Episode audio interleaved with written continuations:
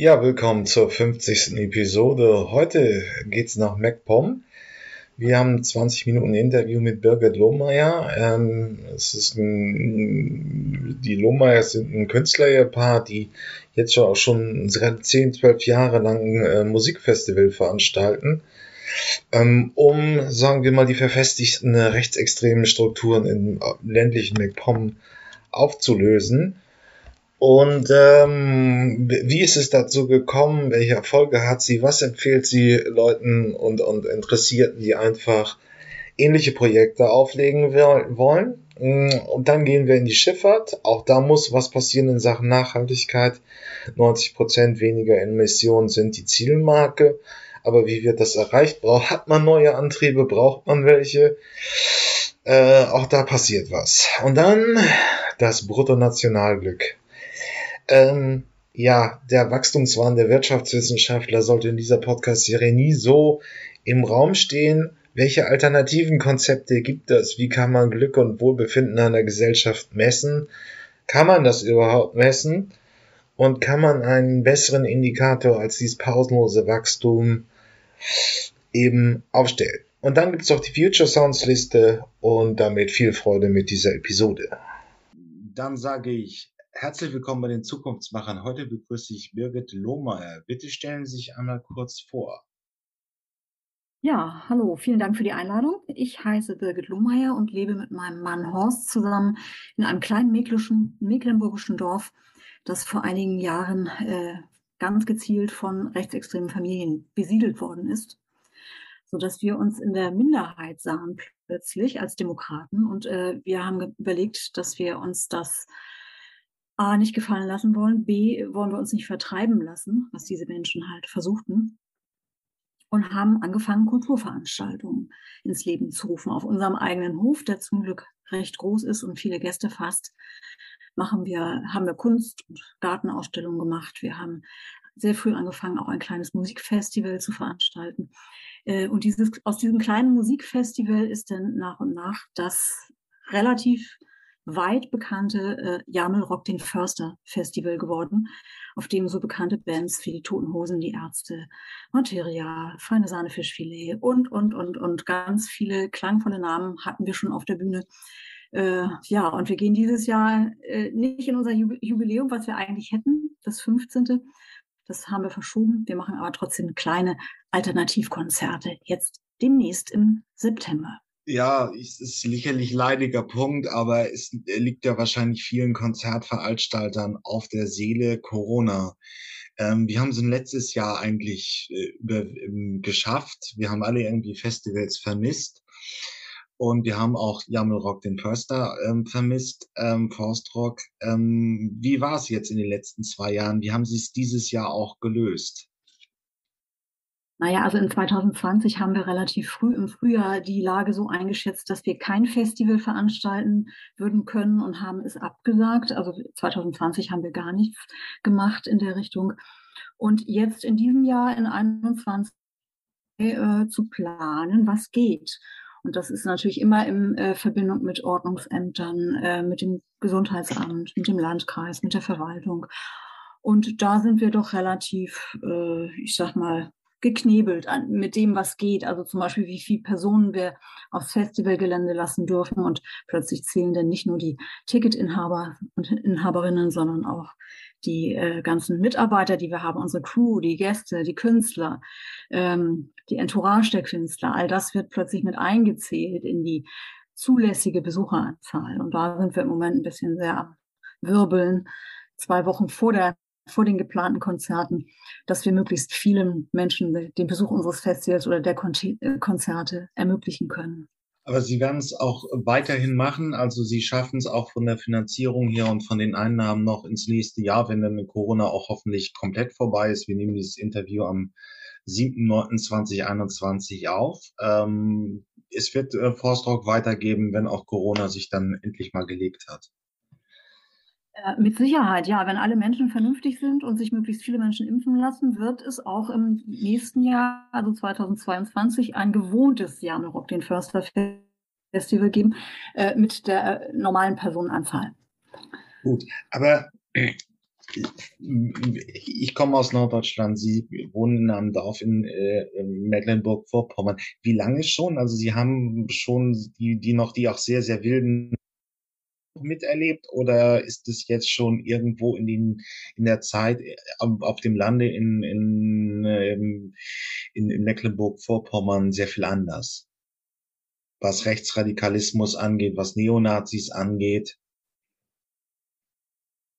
Also wir sind ja hier in 2004 eingezogen in unser altes Forsthaus und zu der Zeit gab es und äh, wir haben uns äh, schlau gemacht, es gab im Grunde schon zu DDR-Zeiten, gerade hier im ländlichen Bereich, natürlich Menschen, äh, die man als rechtsextrem bezeichnen muss. Und ähm, es war damals in 2004 hier bei uns im Dorf jedoch nur ein Mitglied der organisierten rechtsextremen Szene hier im Ort.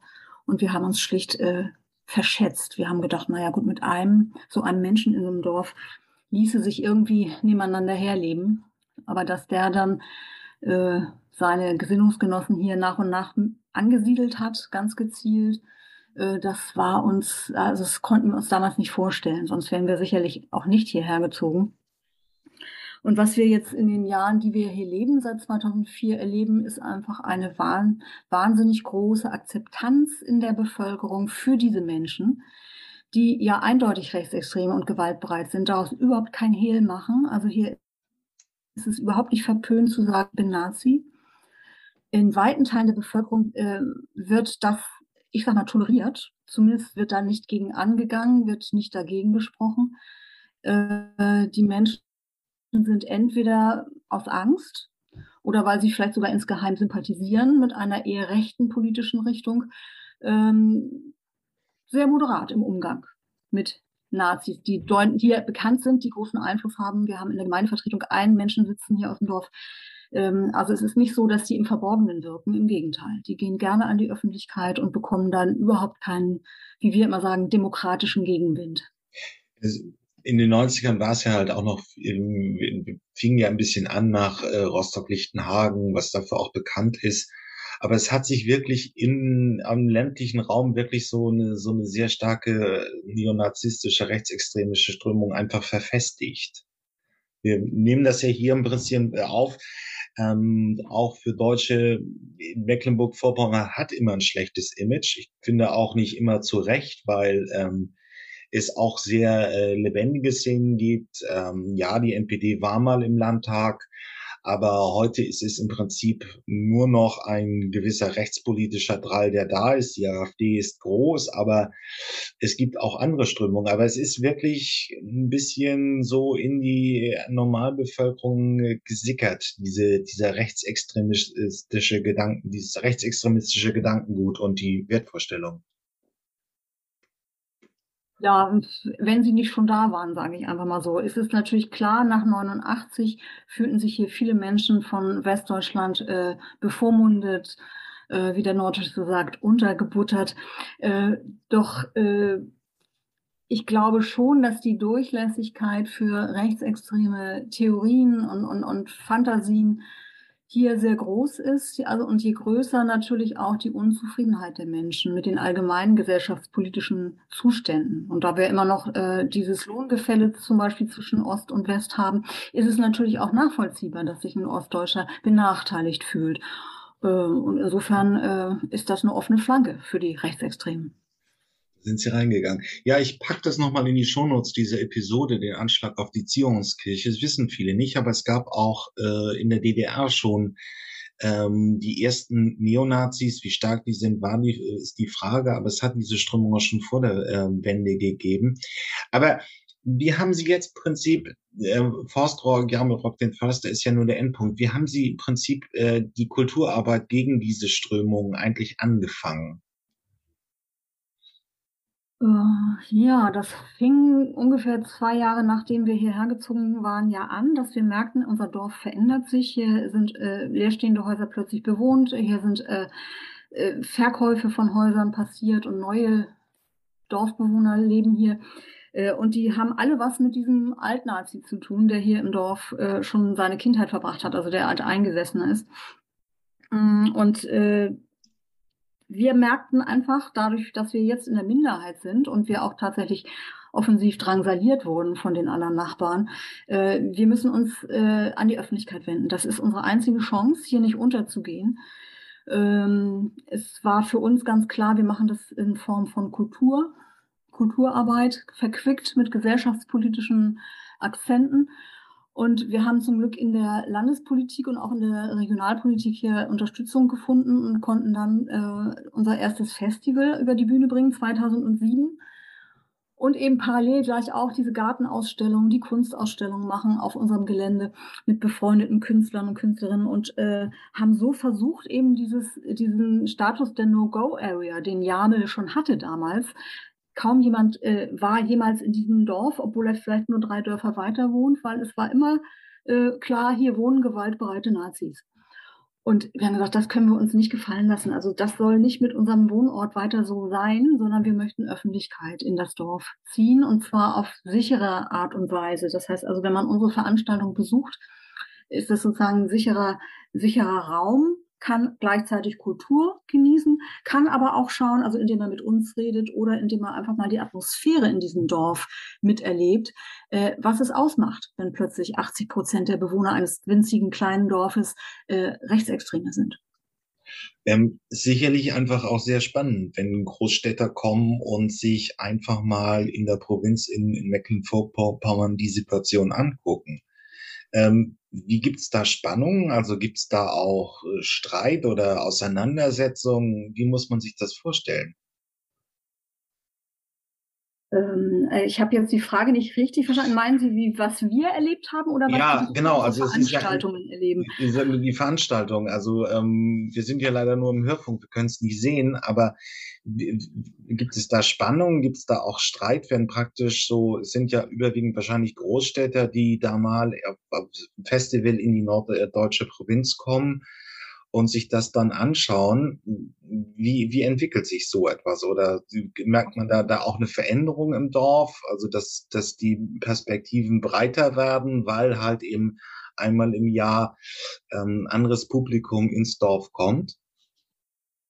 Also ich würde erst zunächst einmal sagen, dass ich nicht glaube, dass die Besucherinnen und Besucher unserer Veranstaltung überwiegend Großstädter sind.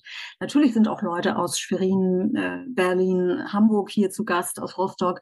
Äh, trotz alledem haben wir auch einen großen Anteil unseres Publikums aus der Region. Und das sind durchaus Leute, die selber auf dem Dorf wohnen. Ähm, die Reaktionen unserer Nazi-Nachbarn auf unsere Veranstaltung waren von Anfang an negativ. Also die haben sich natürlich nicht gefreut, dass wir äh, andere Menschen äh, in unser Dorf locken mit unseren Angeboten und äh, sie sich sozusagen präsentiert sehen. Äh, sie haben von Anfang an boykottiert und sabotiert, wo es geht. Es gab sogar in 2010 einmal einen Überfall auf unser Festivalgelände, wobei einer unserer Gäste zusammengeschlagen wurde. Ähm, mittlerweile hat zum Glück die zuständige Polizeiinspektion äh, erkannt, dass es wichtig ist, unsere, unser Festival zu schützen, unsere Gäste und Künstler zu schützen, so dass wir immer sehr viel Polizeipräsenz im Dorf haben während unserer Veranstaltungen. Äh, und die versuchen natürlich, die politischen Fronten auseinanderzuhalten, was auch immer sehr gut gelingt. Äh, trotz alledem gibt es immer noch sowas wie zerstochene Autoreifen von unseren Festivalgästen es gab sogar mal eine Bedrohung mit einem Baseballschläger einer, einer Dame, die bei uns zu Gast war und gerade auf dem Parkplatz unterwegs war. Äh, also da wird immer versucht, so mit kleinen Nadelstichen immer noch äh, zu sagen, wir sind hier, wir haben hier die Deutungshoheit über das, was in unserem Dorf passiert.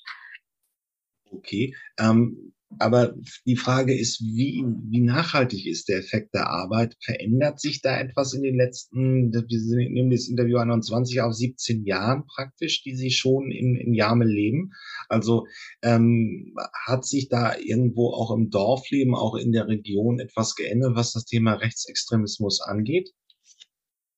Also wir sind nicht so, äh, haben nicht solche Illusionen, dass wir glauben, dass wir mit unseren Veranstaltungen, mit unserem gesellschaftspolitischen Wirken hier die Demografie oder äh, die Gedankenwelt der Jameler Bewohner ändern zu können. Das wird nicht passieren.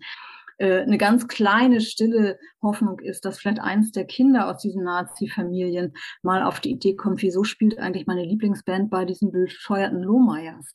Ähm, und darüber in, in, ins Nachdenken kommt, was es eigentlich für ein Elternhaus hat und äh, was ihnen da vermittelt wird. Das wäre aber wirklich ein Treffer, ein Sechser im Lotto, würde ich sagen, wenn sowas passieren würde. Also insofern haben wir von Anfang an nicht die Zielrichtung gehabt, wir möchten Jamel verändern. Wir haben die Zielrichtung, wir möchten hier sicher leben können und wir möchten der äh, Bevölkerung vermitteln, es ist möglich, sich gegen rechts zu stellen und für die Demokratie einzutreten und das sogar noch mit einem lustvollen Kulturprogramm. Ähm, was, was würde Ihnen denn jetzt, sagen wir nochmal, fehlen an der Arbeit an, an, gegen Rechtsextremismus oder auch gegen diese Strukturen im, im, in Mecklenburg-Vorpommern? Von Landesseite aus oder von zivilgesellschaftlichen Akteuren? Ja, erstmal fehlen natürlich zahlreiche zivilgesellschaftliche Akteure, weil wir sind hier wirklich relativ allein auf relativ weiter Flur. Äh, die nächsten Menschen, die aktiv für unsere Demokratie arbeiten, äh, gesellschaftspolitisch unterwegs sind und was also antifaschistisch sind in ihrem Tun. Äh, das sind dann eher die Städter in Rostock zum Beispiel. In Wismar gibt es auch ein paar Leute, die wagen überhaupt gegen rechts etwas zu sagen. Äh, das ist leider hier nicht sehr verbreitet. Also da wünschen wir uns natürlich ganz, ganz viele Akteure, die sagen, es ist wichtig, dass wir hier für unsere Demokratie eintreten, dass wir den Rechten nicht die Macht geben, sondern wir möchten verhindern, dass auf deutschem Boden eine weitere Diktatur entsteht. Ähm, von Behörden und Verwaltung wünschen wir uns äh, mehr Unterstützung, ganz klar. Da äh, ist es so, dass wir in, in, auf der Landesebene sehr große Unterstützung haben zwei unserer, also zwei Schirmherrinnen hat unser Festival zum Beispiel. Das ist einmal die Ministerpräsidentin Manuela Schwesig und zum Zweiten seit diesem Jahr ganz neu die Landtagspräsidentin Birgit Hesse. Also das ist sehr hochrangig politisch, also höher geht's dann gar nicht mehr in der Landespolitik. Die beiden Damen unterstützen uns sehr als Schirmherren, können aber natürlich in keiner Weise beeinflussen, was hier, ich sag mal, auf der Regionalebene passiert, was also zum Beispiel Ordnungsämter äh, bescheiden, wie wir uns verhalten sollen, beziehungsweise was wir einhalten sollen auf unseren Veranstaltungen.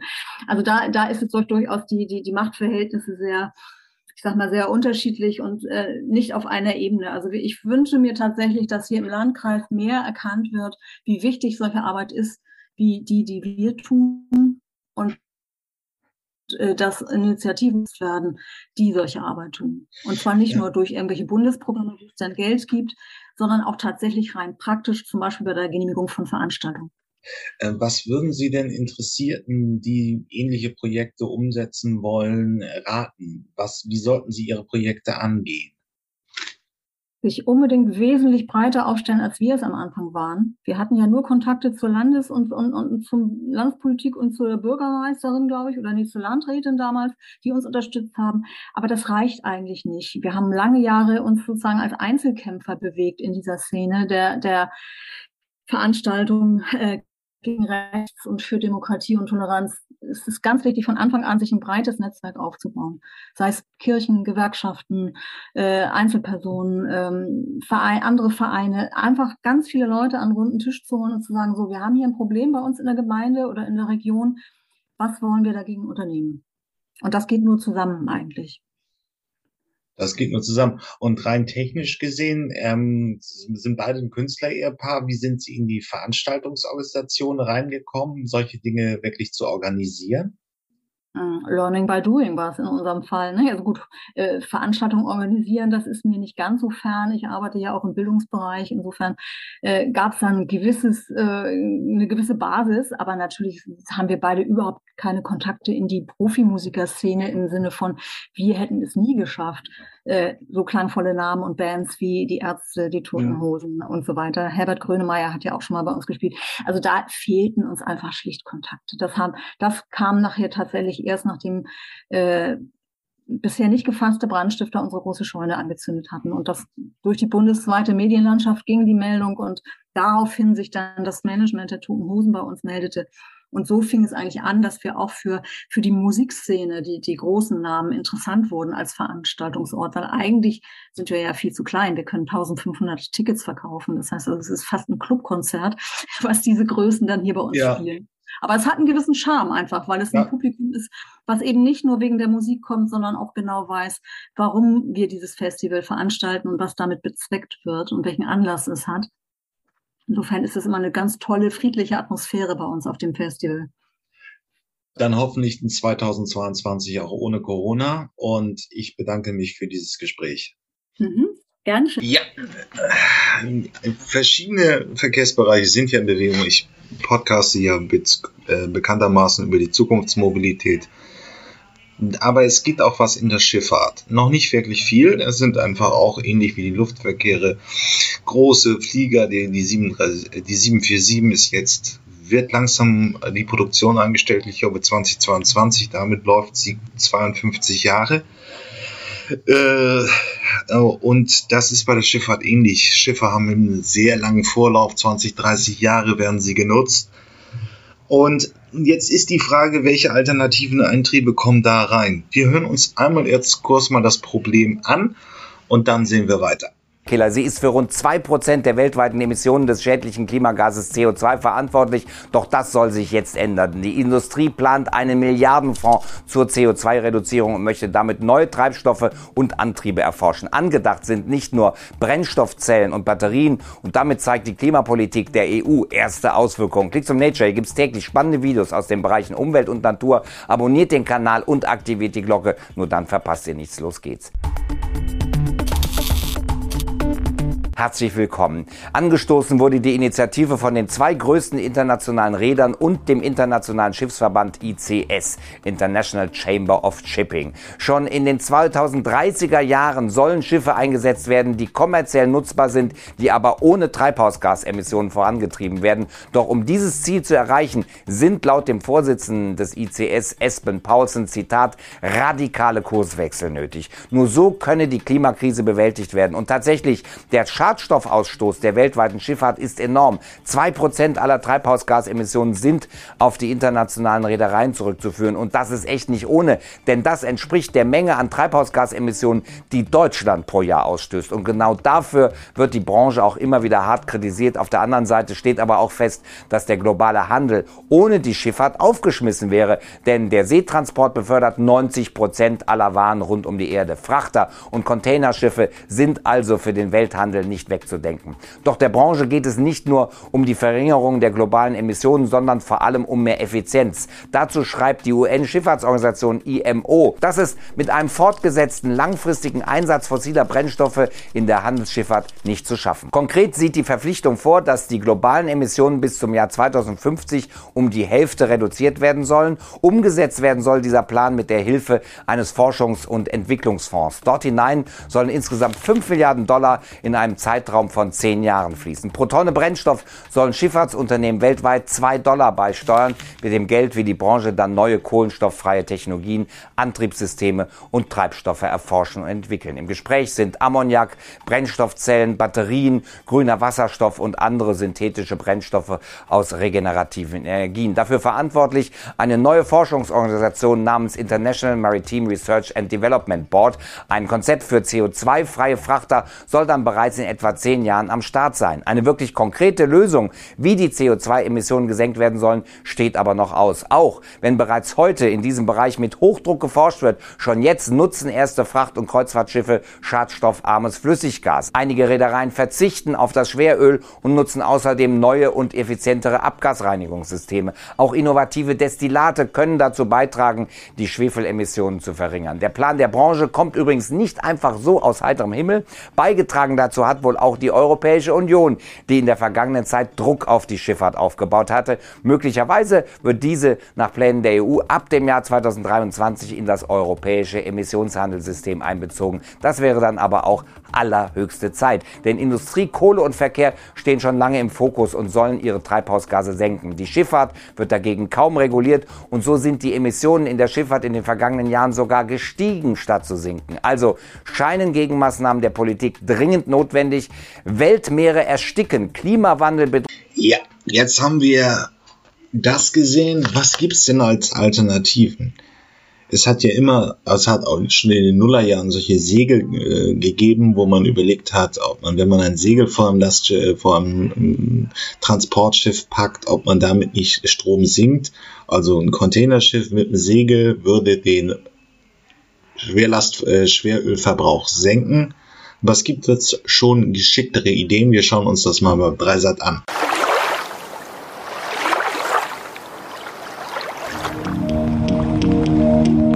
Ein seltsames Schiff löst sich aus dem Nebel an der Emsmündung. Von weitem sieht es aus, als hätte es vier Schornsteine, wie ein Dampfschiff. Doch die Entwickler des E-Ship One nutzen eine noch viel ältere Antriebskraft, den Wind. Dieses weltweit einmalige Frachtschiff segelt. Daran lässt auch Rolf Roden, der verantwortliche Entwicklungsingenieur und Projektleiter, keinen Zweifel. Sicherlich sind das keine gewöhnlichen Segel im herkömmlichen Sinne, aber es sind äh, Maschinen, die den Wind nutzen, um das Schiff voranzutreiben. Also würde ich das auch als Segeln bezeichnen. Man kann das vielleicht als aktives Segel bezeichnen. Das äh, ist so unser Sprachgebrauch eigentlich. Die Konstrukteure des E-Ship One machen sich ein Phänomen zunutze, das bereits 1852 beschrieben und nach seinem Entdecker Heinrich Gustav Magnus benannt wurde. Die vier Zylinder werden durch Elektromotoren in Rotation versetzt. Der Wind wird auf der einen Seite beschleunigt und auf der gegenüberliegenden Seite abgebremst. Dadurch entsteht eine Geschwindigkeitsdifferenz, die entsprechend den Strömungsgesetzen einen Druckunterschied ergibt. Und daraus entsteht dann eine Kraft, die quer zur Windrichtung wirkt. Die sogenannten Flettner-Rotoren des E-Ship nutzen diesen Effekt für den Vortrieb des Schiffs. Im Prinzip genauso wie bei einem herkömmlichen Segel oder bei einem Profil, da ist das genauso. Da wird auf der Oberseite die Strömung beschleunigt und auf der Druckseite eben nicht. Dadurch gibt es auch eine Geschwindigkeitsdifferenz. Aber ein Profil oder ein Segel erzeugt das eben rein passiv durch die Geometrie. Und hier erzeugen wir diese äh, Geschwindigkeitsdifferenz aktiv, indem wir den Zylinder antreiben. Diese Energie wird durch Dieselgeneratoren bereitgestellt. Lediglich 5% der durch den Wind eingesparten Energie müssen für den Antrieb der Rotoren investiert werden. Jeder Rotorenzylinder ist 27 Meter hoch und misst 4,30 Meter im Durchmesser. Den Kern bildet eine Stahlsäule, die Außenfläche ist aus Aluminium. Hier sehen wir den stehenden Teil, der endet hier, die Tragsäule, die ist aus Stahl. Hier oben befindet sich das Hauptlager. Ähm, und wo, die, wo der Antrieb unten drin sitzt, der hier drunter sitzt, mit der Welle hier durch äh, an diese Narbe angebunden ist, die ist auch noch aus Stahl. An diesem Stahlteil ist der Aluminiumläufer äh, angeschraubt und äh, hängt da praktisch mit seinem gesamten Gewicht drauf und wird von hier aus auch in Rotation versetzt. Und äh, unterhalb geht das eben bis nach unten zum Deck und äh, oben kommen jetzt etwa nochmal 10 Meter bis zur Endscheibe. Die Rotoren sind jedoch nur ein Teil eines durch und durch innovativen Schiffsbaukonzepts. Ausgeklügelte Steuerungstechnik stellt das reibungslose Zusammenspiel von Segel und konventionellem Antrieb durch den Schiffsdiesel sicher. Wir sind ja kein reiner Segler, sondern eigentlich ein Motorsegler. Das heißt also auch der Hauptantrieb ist darauf optimiert, äh, mit diesem Segel auch zusammen vernünftig effektiv arbeiten zu können. Bei der Konstruktion des Schiffspropellers konnten die Ingenieure auf ihr Know-how aus dem Bau von Windkraftanlagen zurückgreifen. Die Ruderanlage wurde für die Fahrt unter Segeln optimiert. Das Schiff muss ja auch steuerbar sein, wenn es nur segelt. Wir können prinzipiell, auch wenn der Wind sehr günstig ist, können wir auch den Hauptantrieb so gut wie abschalten. Dann müssen wir eine entsprechend große Ruderfläche vorhalten, um die Querkräfte, die aus dem Segel kommen, ähm, aufnehmen zu können. Die Linienführung des Schiffs wurde so optimiert, dass der Luft- und Wasserwiderstand so gering wie möglich ausfällt. Der neuartige Wellenbrecher ist in aufwendigen Wasserkanalversuchen getestet worden. Genau wie der besonders glatte Anstrich auf Silikonbasis trägt er zur Brennstoffersparnis bei.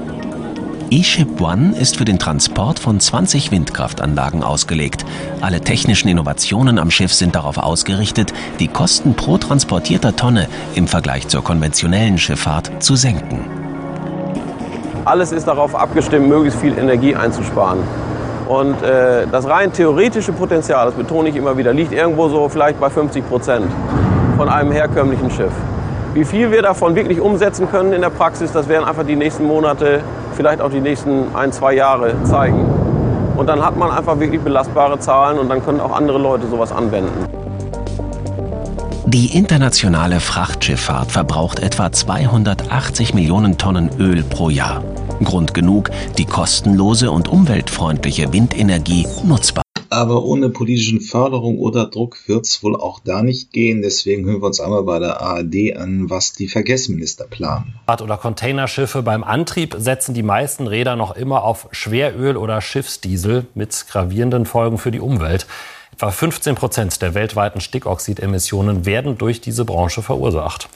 Deutschland möchte die EU-Ratspräsidentschaft jetzt für einen Wandel nutzen. In Hamburg kommen deshalb heute Vertreter aus Europas Industrie und Politik zusammen, um über den Einsatz alternativer Antriebe zu sprechen.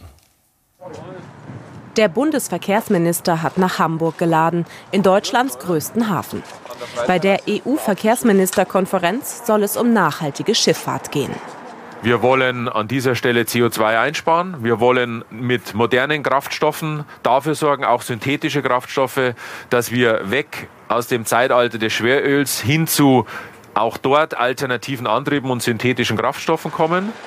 Noch steht die Schifffahrtsbranche aber am Anfang, denn erneuerbare Treibstoffe sind in den Mengen, die benötigt würden, noch gar nicht verfügbar. Und damit solche Kolosse umweltschonender fahren könnten, braucht es außerdem Alternativen zum klassischen Dieselschiffsmotor. Doch die sind noch nicht marktreif. An der Technischen Universität Hamburg wird daran geforscht.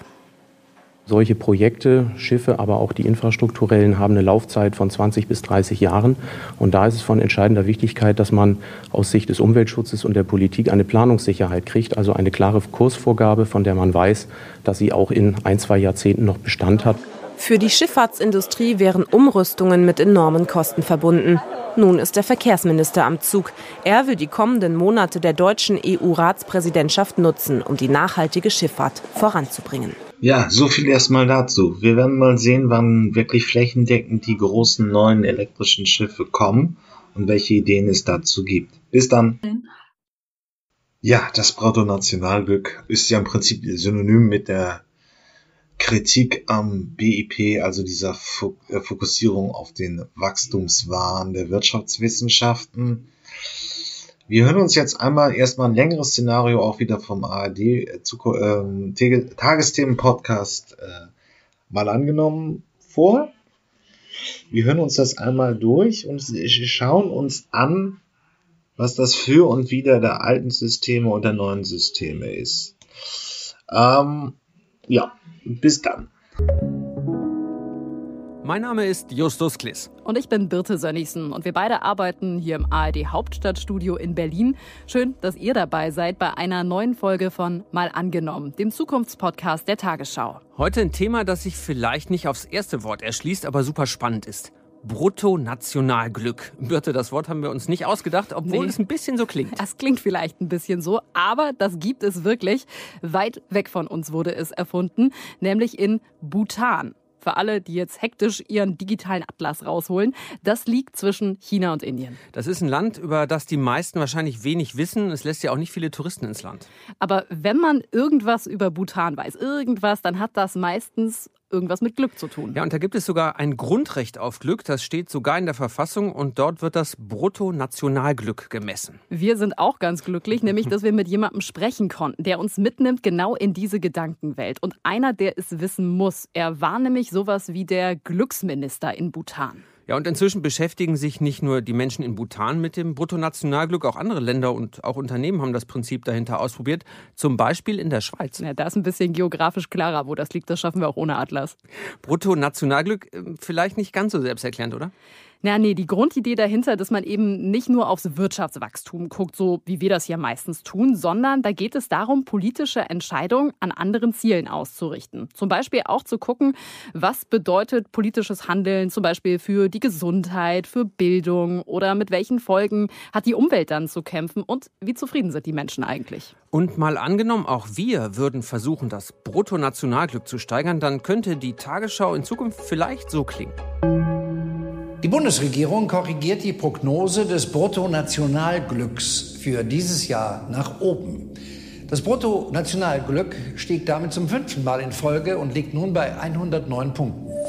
Die Bundeswirtschaftsministerin lobte die deutsche Wirtschaft. Der Umbau zu gemeinwohlorientiertem Wirtschaften sei auf einem guten Weg, auch wenn einige Branchen noch mit Anpassungsschwierigkeiten wie Arbeitsplatzverlusten zu kämpfen hätten. Also Bruttonationalglück klingt ja viel positiver als Bruttoinlandsprodukt. Mhm. Allein deswegen müsste man das schon machen. Das Wort BIP, Bruttoinlandsprodukt, das wird noch ein paar Mal auftauchen in diesem Podcast, aber wir versprechen, das wird kein trockenes Seminar in Volkswirtschaftslehre. Nee, eher eine Weltreise, ne? Denn wir haben festgestellt, viele stellen sich halt die Frage, wie kann Wirtschaft in Zukunft funktionieren ohne dass wir den Planeten dabei runterrocken. Ja, und wer jetzt denkt, Mensch, über was für ein unrealistisches Zukunftsszenario reden die denn da heute? Brauchen wir nicht eigentlich sowas wie Wirtschaftswachstum, damit wir nicht ganz viele Jobs verlieren? Und Glück, das muss man sich ja irgendwie auch leisten können. Und dieses Bhutan, Mensch, das ist schon ziemlich weit weg. Stimmt. Aber die Idee dahinter. Die diskutieren Politikerinnen und Politiker, Wirtschaftswissenschaftlerinnen und Wirtschaftswissenschaftler auf der ganzen Welt schon ziemlich lange. Frankreich zum Beispiel. Schon vor zehn Jahren haben die ein Gremium dran gesetzt. Da waren viele Nobelpreisträger drin. Die sollten eine Alternative entwickeln, aber auch die sind gescheitert. Ja, Deutschland hat es ja auch versucht, äh, hat aber auch nicht geklappt. Gucken wir uns gleich noch genauer an. Aber es gibt Länder, die versuchen es gerade schon anders zu machen. Und erstes Ziel unserer Weltreise, Neuseeland. Denn die diskutieren nicht mehr, die machen einfach mal Dinge anders. Deren oberstes Ziel ist jetzt das Well-Being, also das Wohlbefinden der Bevölkerung. Also Wohlbefinden klingt gut, aber was bedeutet das jetzt konkret? Ja, Neuseeland hat ein Well-Being-Budget eingeführt und wie genau das funktioniert, was dahinter steckt, das habe ich mir erklären lassen von Lena Bodewein. Stein. Sie berichtet als ARD-Korrespondentin aus Südostasien und ist damit auch für Neuseeland zuständig. Und da ist sie auch immer wieder unterwegs. Es heißt eigentlich, es gibt ein großes Budget, das sich halt um das Wohlergehen der Bürger kümmert, nämlich um Schulen und Krankenhäuser, um Infrastrukturprojekte, die aber dann eben CO2-ärmer durchgeführt werden sollen und dass es vor allem um das psychologische Wohlergehen der Menschen gehen soll für Mental Health, wie sie das nennen, ist ein Riesenbudget vorgesehen von 1,9 Milliarden Neuseeland-Dollar. Es ist ungefähr eine Milliarde Euro. Die geht dann auch an Vorsorge, an Jugendschutz, an ja, auch einfach so Selbsthilfestellen, wo man sich dann melden kann. Es gibt einfach ein großes Problem in Neuseeland, was Selbstmord von Jugendlichen angeht und eben vor allem von jugendlichen Angehörigen der Maori-Minderheit. Da gibt es auch große Kinderarmut und eine große Versagensangst, weil die eigentlich sehr gefeierte Wirtschaft von Neuseeland einfach sehr viele doch zurückgelassen hat in den letzten Jahren. Und das eben genau soll mit diesem Wellbeing-Budget geändert werden. Da sagte Jacinda Ardern nochmal, wir gucken nicht auf das große Ganze, auf unsere Superwirtschaft, sondern wir gucken, wie kommt das denn bei den Menschen an, bei jedem Einzelnen und was können wir dann machen, um seine einzelne Situation zu verbessern. Wie würde ich als Neuseeländerin merken, dass da plötzlich meine Regierung was komplett anders macht? Ich glaube, das muss man noch mal erläutern. Es soll nicht komplett anders sein im Ergebnis. Es soll komplett anders sein im Ansatz, in dem Denken, nicht die Wirtschaft steht über allem, sondern das Wohlergehen. Wozu natürlich auch eine gut funktionierende Wirtschaft gehört, die es eben möglich macht, dass man solche Projekte unterstützt, dass man die Krankenhäuser verbessert, dass man die Schulen verstärkt. Und das soll dann eben bei den Menschen ankommen. Dass es zum Beispiel eine bessere ärztliche Versorgung auf dem Land gibt. Das ist das, was viele beklagt haben. Oder dass die Lehrer unterbesetzt sind, dass man, wenn man Hilfe sucht, eben genau in solchen Notsituationen, auch in psychischen Notsituationen, keine Hilfe findet. Da soll es viel mehr Anlauf Anlaufstellen geben. Und das merkt man dann natürlich. Es ist aber jetzt nicht so, dass es heißt, oh, Wellbeing Budget, super, kriegen wir jetzt einen Spa-Gutschein zugeschickt, jeder findet den in seinem Briefkasten. Mhm. Nee, das ist es nicht. Es soll aber dann auch so gemessen werden, dass man als Neuseeländer dann merkt, oh, ich habe gute Straßen, mein Schulsystem ist super, niemand wird zurückgelassen und das soll dann halt funktionieren. Das ist wahrscheinlich ein Ziel, was viele Regierungen auf dieser Welt verfolgen. Ist das nicht einfach was, was jetzt einen anderen Namen hat oder glaubst du, dass das schon doch grundlegend ein anderer Angang ist?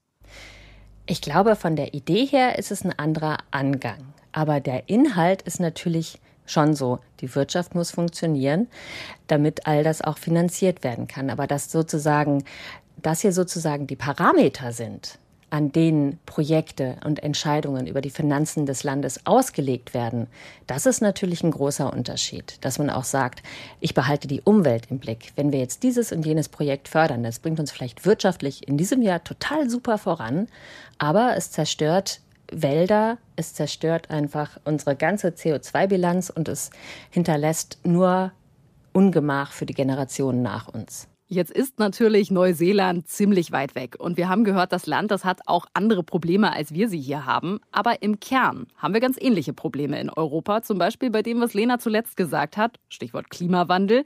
Auch wir stellen uns ja die Frage, welchen Planeten wollen wir unseren Enkeln, unseren Urenkeln, unseren Ururenkeln hinterlassen? Und da spielt Wirtschaft eine zentrale Rolle. Ja, und die ist ja total auf Wachstum ausgelegt, die Wirtschaft. Und um uns vergleichen zu können, schauen ja alle hauptsächlich auf dieses Bruttoinlandsprodukt, das BIP. Aber die Frage ist, können wir das auch in Zukunft so machen oder müssen wir nicht auf andere Faktoren gucken? Zum Beispiel Umwelt, Gesundheit, Zufriedenheit der Bevölkerung. Ja, mit der Frage beschäftigen sich ja auch schon Wirtschaftsinstitute in Deutschland ziemlich lange. Ich habe mit Marcel Fratscher gesprochen. Er ist Präsident am Deutschen Institut für Wirtschaftsforschung hier in Berlin. Und er ist immer noch überrascht, dass das BIP bei uns so im Mittelpunkt steht. Vielleicht kannst du noch mal kurz erklären, was ist das BIP überhaupt? Ja, vereinfacht gesagt, gibt das BIP ja letztlich nur an, wie groß die Wirtschaftsleistung innerhalb eines Landes ist. Mhm. Und Marcel Fratscher Forscher habe ich gefragt, wie sinnvoll ist es eigentlich, daran festzuhalten? Ich glaube, von dieser Idee müssen wir uns verabschieden, dass man all das, was uns als Gesellschaft, als Menschen wichtig ist, in einen Indikator packen kann. Und das ist vielleicht auch die Erklärung, weshalb der BIP-Indikator so populär ist, weil er ja auf eine Zahl versucht, Wachstum, Wohlstand zu bringen. Nur es ist eben grundfalsch und das Leben ist komplex, die Welt ist komplex. Und wir müssen uns einfach mehr Mühe geben, diese Komplexität auch abzubilden. Also wie gesagt, es gibt alle Indikatoren. Wir können viele dieser Dinge messen. Wir verstehen viele dieser Dinge. Es ist einfach die Aufgabe auch von uns Wissenschaftlerinnen und Wissenschaftlern, aber eben auch von der Politik und eben den Medien, die Übersetzung zu machen. So sagen, was heißt denn das? Wo sind wir schlecht? Wo sind wir gut? Wo ist es nachhaltig? Wo sind wir nicht nachhaltig? Wenn wir ressourcensparender und schonender wirtschaften würden, dann hieße das ja vielleicht auch einen anderen Konsum zu machen, also nicht nur alle zwei Jahre, sondern alle vier Jahre ein neues Smartphone kaufen oder Autos oder Fahrräder eben nicht mehr kaufen oder besitzen, sondern leihen oder teilen. Oder ist Ihnen das ähm, zu utopistisch?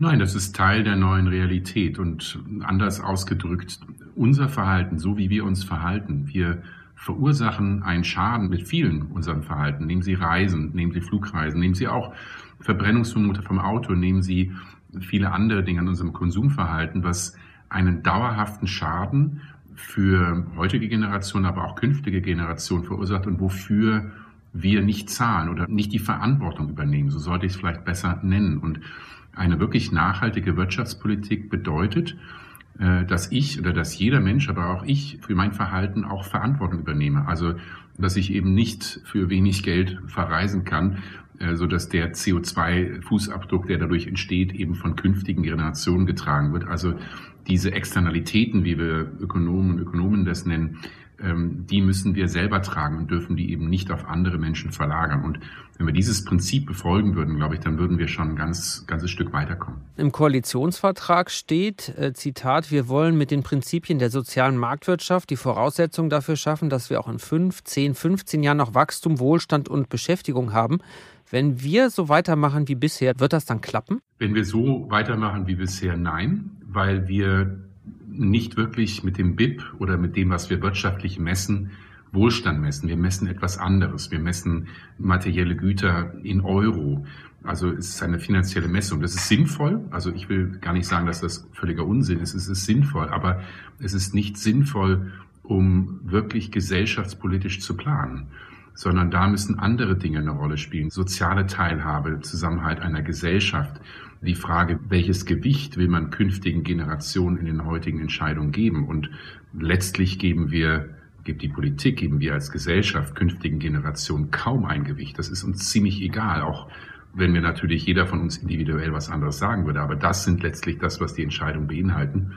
Und also die kurze Antwort auf Ihre Frage ist nein. So wie wir uns heute verhalten, werden wir in 15, in 20, in 30 Jahren nicht den Wohlstand haben, den wir heute haben. Es wird sehr viele Menschen geben, die deutlich schlechter dran sind in unserem Land, aber auch vielen anderen Ländern. Wenn man jetzt alleine nur auf das Thema Klimaschutz, Biodiversität, Umweltschutz schaut, dann sehen wir, dass viele Menschen in 20, 30 Jahren deutlich schlechter dran sein werden. Klingt für mich so, als hätten wir gar keine andere Chance, als uns was Neues auszudenken.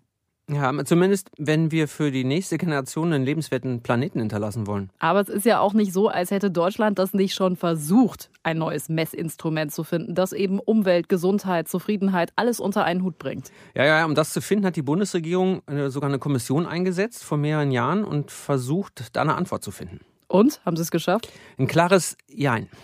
Ich habe äh, nochmal mit der damaligen Vorsitzenden Daniela Kolbe gesprochen leider nicht gelungen ist, dass man wirklich eine alternative Wohlstandsmessung etabliert hat. Das finde ich höchst bedauerlich, weil das war einer der großen Punkte, die die Enquete damals vorgeschlagen hat. Warum hat das Ihrer Meinung nach denn nicht geklappt? Das hat verschiedene Gründe, warum das nicht gelungen ist. Einmal gab es auch in der Enquete ein großes Ring darum, wie man einen solchen Indikator oder Indikatorenset aufstellen sollte, damit er wirklich auf Schlagdistanz zum BIP dem allgegenwärtigen Indikator kommt. Und wir haben damals ein Indikatoren-Set vorgeschlagen, Indikatoren aus drei Dimensionen. Aber das war schon mir klar, dass das recht unübersichtlich ist und damit womöglich nicht das ist, was sich dann durchsetzt.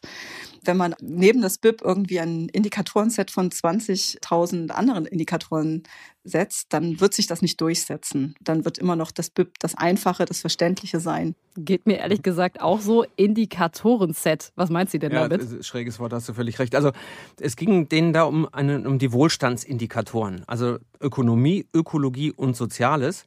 Man muss sich wie drei Kreise vorstellen, die man übereinander legt, damit man eine Schnittmenge hat und alles ist gleichberechtigt nebeneinander. Also und, und wie wird das denn gerechnet? Ja, also die, die Staatsschulen sind genauso wichtig wie die Biodiversität. Äh, Klimaschutz ist genauso wichtig ähm, wie Bildung und Gesundheit. Mhm. Ähm, wie die das gerechnet haben, ehrlich gesagt, kann ich dir gar nicht sagen, weil es hat sich auch nicht durchgesetzt und wird es ja ist, auch nicht benutzt, genau. Genau, ja, es ist, es ist, glaube ich, tatsächlich zu kompliziert gewesen. Aha. Ja, und auch wenn Daniela Kolbe es mit der Kommission nicht geschafft hat, glaubt sie immer noch daran, dass es ein erweitertes Messinstrument statt des BIPs braucht. Diese qualitative Debatte, die braucht es dringend. Und die kann man dann eben nicht eindimensional führen. Das ist nicht nur Wirtschaftspolitik, sondern da geht es dann um viel mehr, um Bildungspolitik, um Arbeitsmarktfragen, da geht es auch um Klimafragen. Und diese breitere Debatte, die braucht es dringend. Aber ich habe auch den Eindruck, nach der sehnen sich auch die Leute geradezu. Und wenn man mit den Menschen ein bisschen länger spricht, dann haben die ein großes Befremden gegenüber der Art, wie wir im Moment wirtschaften.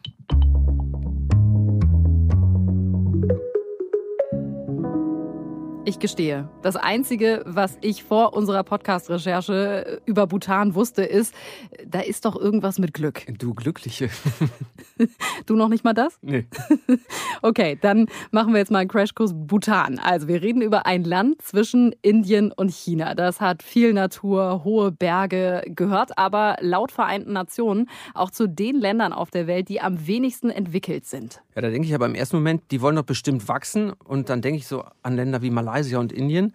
Also Hauptsache billig produzieren für den Weltmarkt, egal was das für die Umwelt bedeutet, Hauptsache die Wirtschaft wächst. Ja, Bhutan macht's aber total anders. Sie mhm. wollen ein bisschen Fortschritt, aber auf keinen Fall auf Kosten der Natur. 60 Prozent der Fläche des Landes, die müssen bewaldet bleiben. Das haben die sich in die Verfassung geschrieben.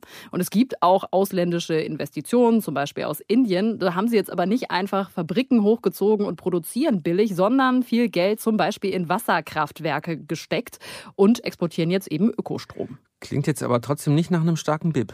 Nee, wenn wir da jetzt unsere Maßstäbe anlegen, dann ist das alles nicht so super. Aber die gucken da in Bhutan gar nicht aufs BIP, sondern die haben einfach ihre eigene Maßeinheit erfunden, nämlich das Bruttonationalglück. Da ist es wieder. Wie rechnen die das denn?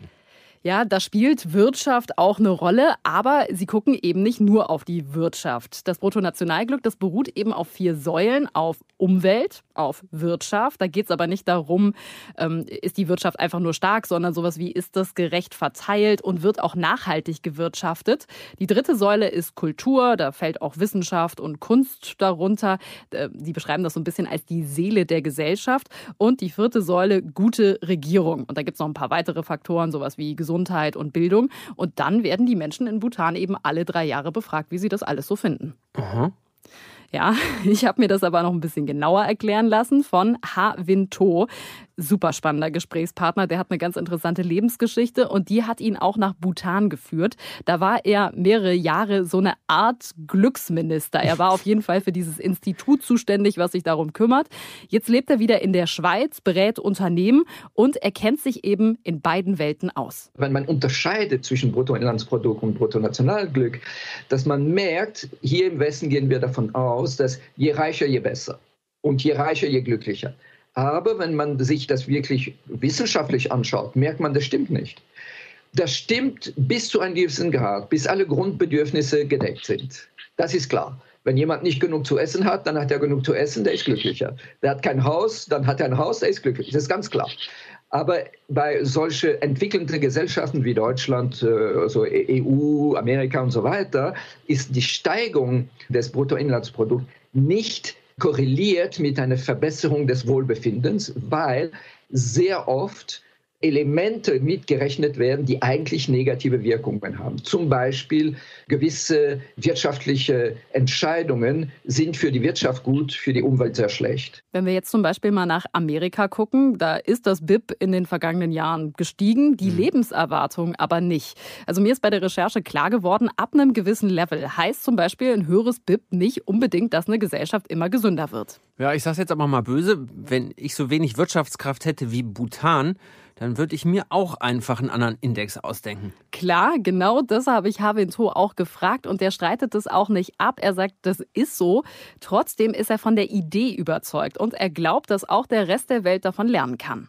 Ich glaube, gerade die westliche Welt kann was davon lernen. Denn für Entwicklungsländer ist es eine große Herausforderung, weil die müssen tatsächlich schauen, dass die Grundbedürfnisse wirklich gedeckt sind. Deswegen, es ist sehr mutig, zu sagen, okay, wir wollen nicht nur die Grundbedürfnisse erfüllen, sondern wir wollen auch eben uns auf Wohlbefinden und Glück der Bevölkerung konzentrieren. Aber in, in der EU zum Beispiel, die ja trotz allem reiche Länder sind, und gerade in reichen Ländern wäre es an der Zeit, dass man eben seine Aufmerksamkeit nicht immer nur auf wirtschaftlichen Wachstum richtet, sondern tatsächlich sich überlegt, was kann dazu beitragen, das eigentliche Wohlbefinden der Bevölkerung und der Umwelt zu verbessern.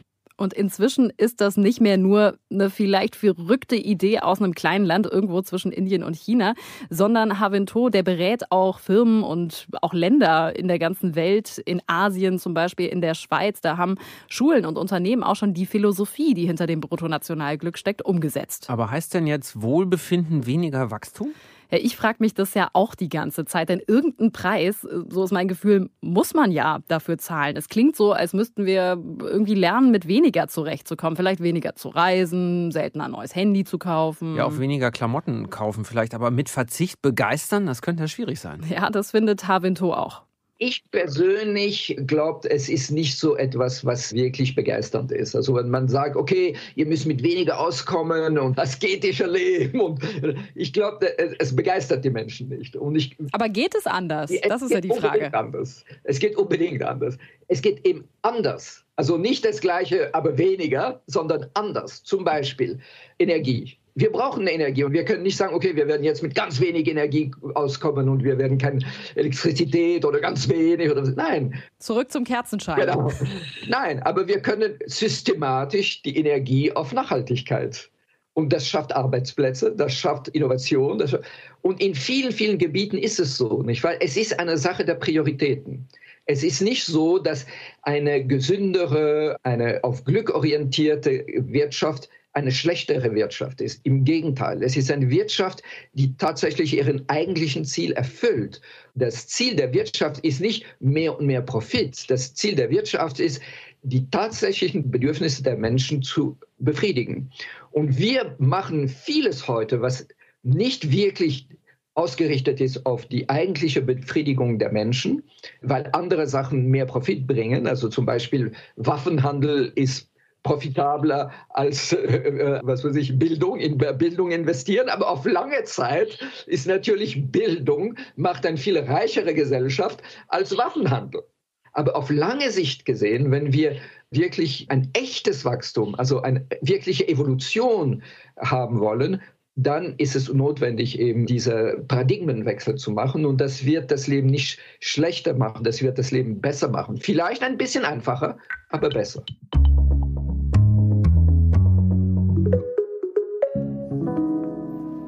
Also die Idee des Bruttonationalglücks, das klingt erstmal sympathisch. Aber das jetzt eins zu eins auf Deutschland zu übertragen, ehrlich gesagt, ich kann mir das immer noch nicht vorstellen, alle drei Jahre mal die Leute befragen und danach dann politisches Handeln auszurichten. Ja, und es ist ja nicht so, als hätten wir gar keine Daten oder andere Daten. Es gibt ja ganz verschiedene vom Statistischen Bundesamt, es gibt dieses sozioökonomische Panel äh, vom Deutschen Institut äh, für Wirtschaftsforschung, Marcel Fratscher haben wir ja vorhin mitgesprochen.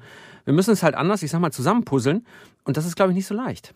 Ja, ich habe mit Professor Hendrik Jürges gesprochen. Er ist Ökonom und wir haben mal versucht, das durchzuspielen und zusammenzupuzzeln, was es bedeuten würde, wenn wir mal nicht nur aufs Wirtschaftswachstum gucken, sondern andere Faktoren wie Umwelt oder Gesundheit mit in so eine Gleichung zu packen.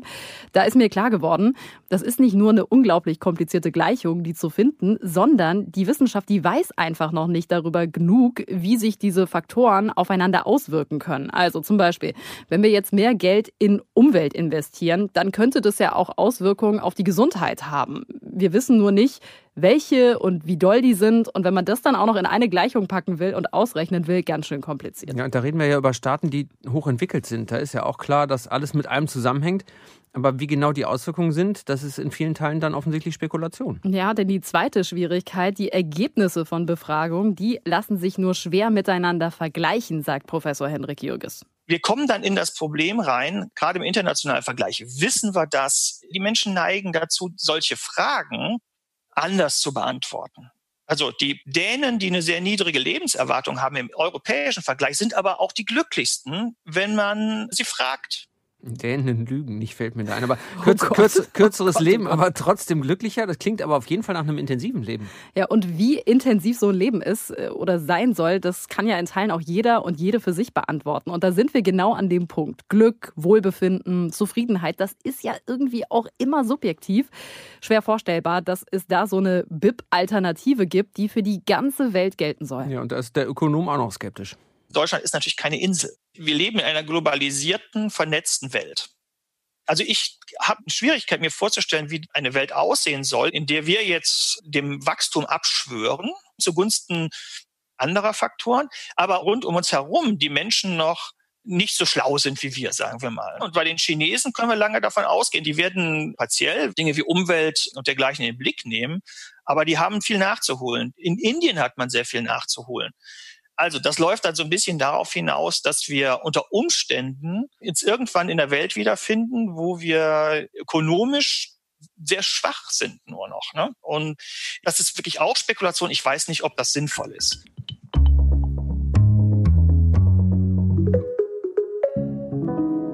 Ich hoffe, wir haben das hinbekommen, dass das jetzt kein langweiliges VWL-Seminar war. Könnte, könnte geklappt haben. Ich hoffe, du bist nicht der Einzige, der das denkt. Lass uns doch zum Schluss das Ganze nochmal ein bisschen zuspitzen, Justus. Also mal angenommen, wir würden nicht mehr vor allem aufs Wirtschaftswachstum schauen, sondern hätten ein anderes Messinstrument. Vielleicht sowas wie das Bruttonationalglück.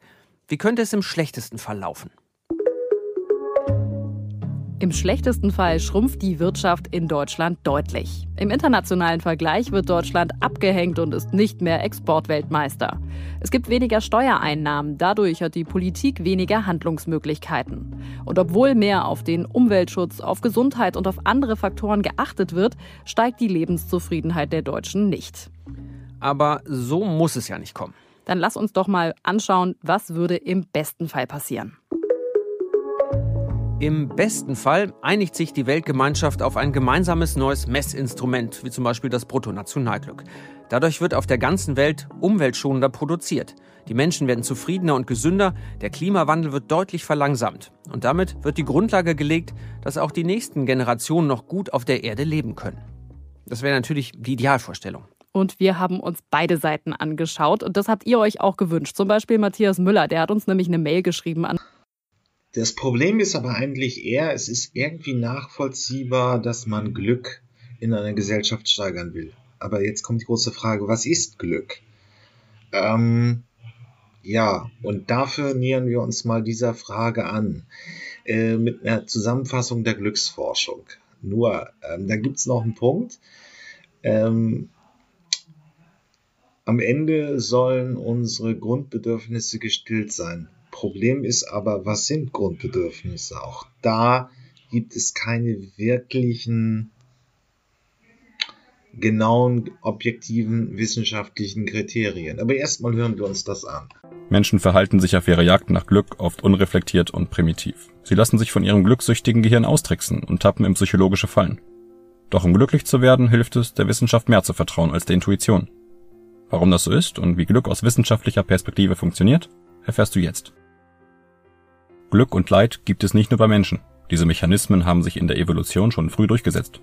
Dazu ist ganz interessant, es gab Experimente mit Mäusen, denen man durch Hirnstimulation die Macht gegeben hat, sich selbst per Knopfdruck in einen glücklichen Zustand zu bringen.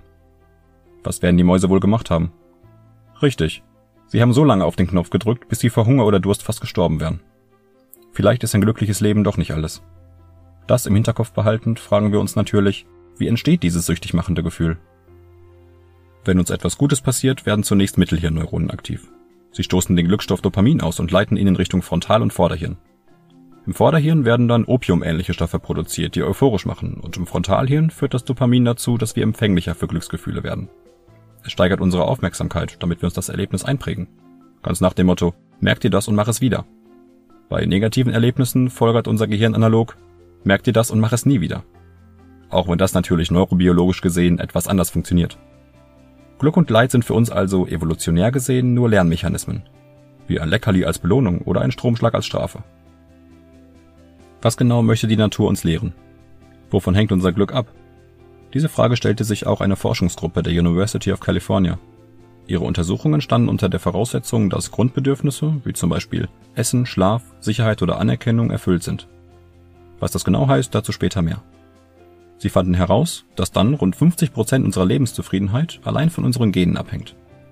Zum Beispiel ergaben Studien, dass es für unser Glückslevel tendenziell von Vorteil ist, wenn wir extrovertiert und emotional stabil sind. Weiterhin wurde herausgefunden, dass unsere Lebenszufriedenheit nur zu etwa 10% von den äußeren Umständen abhängt. Dazu zählt, welches Auto du fährst, ob du verheiratet bist oder nicht, ob du berühmt bist, die Menge deiner Freunde, ob du im Rollstuhl sitzt oder nicht, wie viel Geld du hast und so weiter. Das alles zusammen macht nur ungefähr 10% aus. Wie ist das möglich? Um das zu beantworten, sehen wir mal genauer hin. Auch wenn wir es uns wünschen würden, für den Lernprozess würde es gar nichts bringen, dauerhaft glücklich zu sein, genauso wie ein Tier nichts Neues lernt, wenn es immer Zugriff auf seine Belohnung hat. Und scheinbar passt Mutter Natur in dieser Hinsicht gut auf uns auf. Es gibt viele Studien über Glücksmomente von Menschen, wie etwa ein Lottogewinn, eine Hochzeit, eine Gehaltserhöhung und ähnliches. In verschiedenen Abständen wurde das Zufriedenheits- bzw. Glückslevel gemessen. Das Ergebnis? Unmittelbar nach dem Erlebnis sind die Menschen, wie zu erwarten, sehr glücklich, aber dieses Glücksgefühl flacht schneller ab, als wir vermuten würden. Schon nach kurzer Zeit fühlten sich beinahe alle Testpersonen, als wäre nichts gewesen.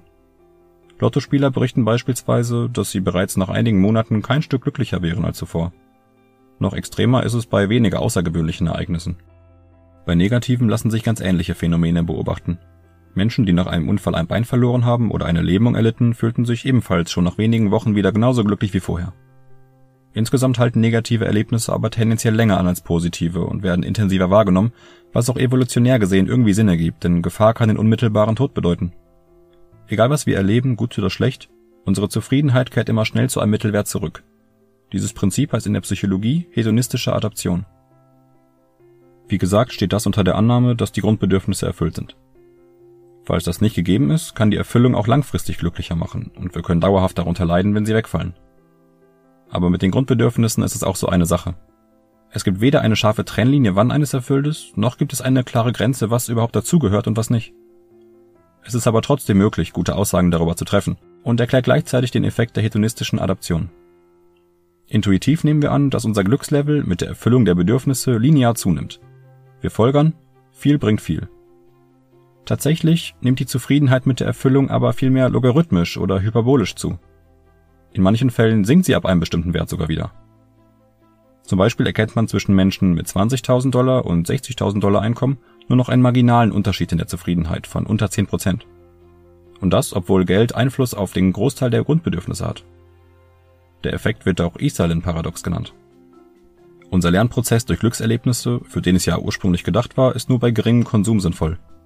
Die Folgerung, was schon einmal zu Glück geführt hat, wird es immer wieder tun, ist ein hinterlistiger Trugschluss unseres Gehirns, dem viele Menschen zum Opfer fallen.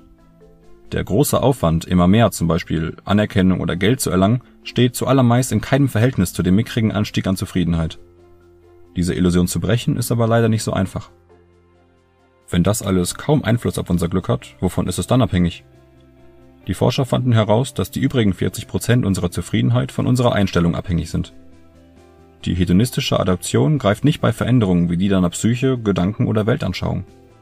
Im Negativen können das etwa Traumata, Depressionen oder ähnliches sein, welche die Lebensqualität auch langfristig senken. Eine solche Veränderung ist aber auch in die andere Richtung möglich. Zum Beispiel hat die Steigerung von Dankbarkeit, Optimismus oder Emotionskontrolle nachhaltig einen positiven Einfluss auf unser Glückslevel. Wichtig ist außerdem, ob du etwas mit Leidenschaft tust oder einen Sinn darin siehst. Um am effektivsten unser Glück zu maximieren, sollten wir, mit dem was uns als Stellschraube bleibt, also folgende drei Punkte als Richtlinien annehmen. Erstens, wir sollten darauf achten, dass unsere Grundbedürfnisse erfüllt sind. Es ist aber nicht sinnvoll, Aufwand in immer mehr zu stecken, denn das bringt schon früh kaum noch einen Vorteil. Zweitens, für unmittelbare Steigerung der Zufriedenheit sollten wir unseren Fokus auf Handlungen setzen, die uns erfüllen, in denen wir einen Sinn sehen und die wir gerne tun. Drittens, für langfristige Maximierung sollten wir die Ausnahme der hedonistischen Adaption ausnutzen und an unserer Psyche und unseren Gedanken arbeiten.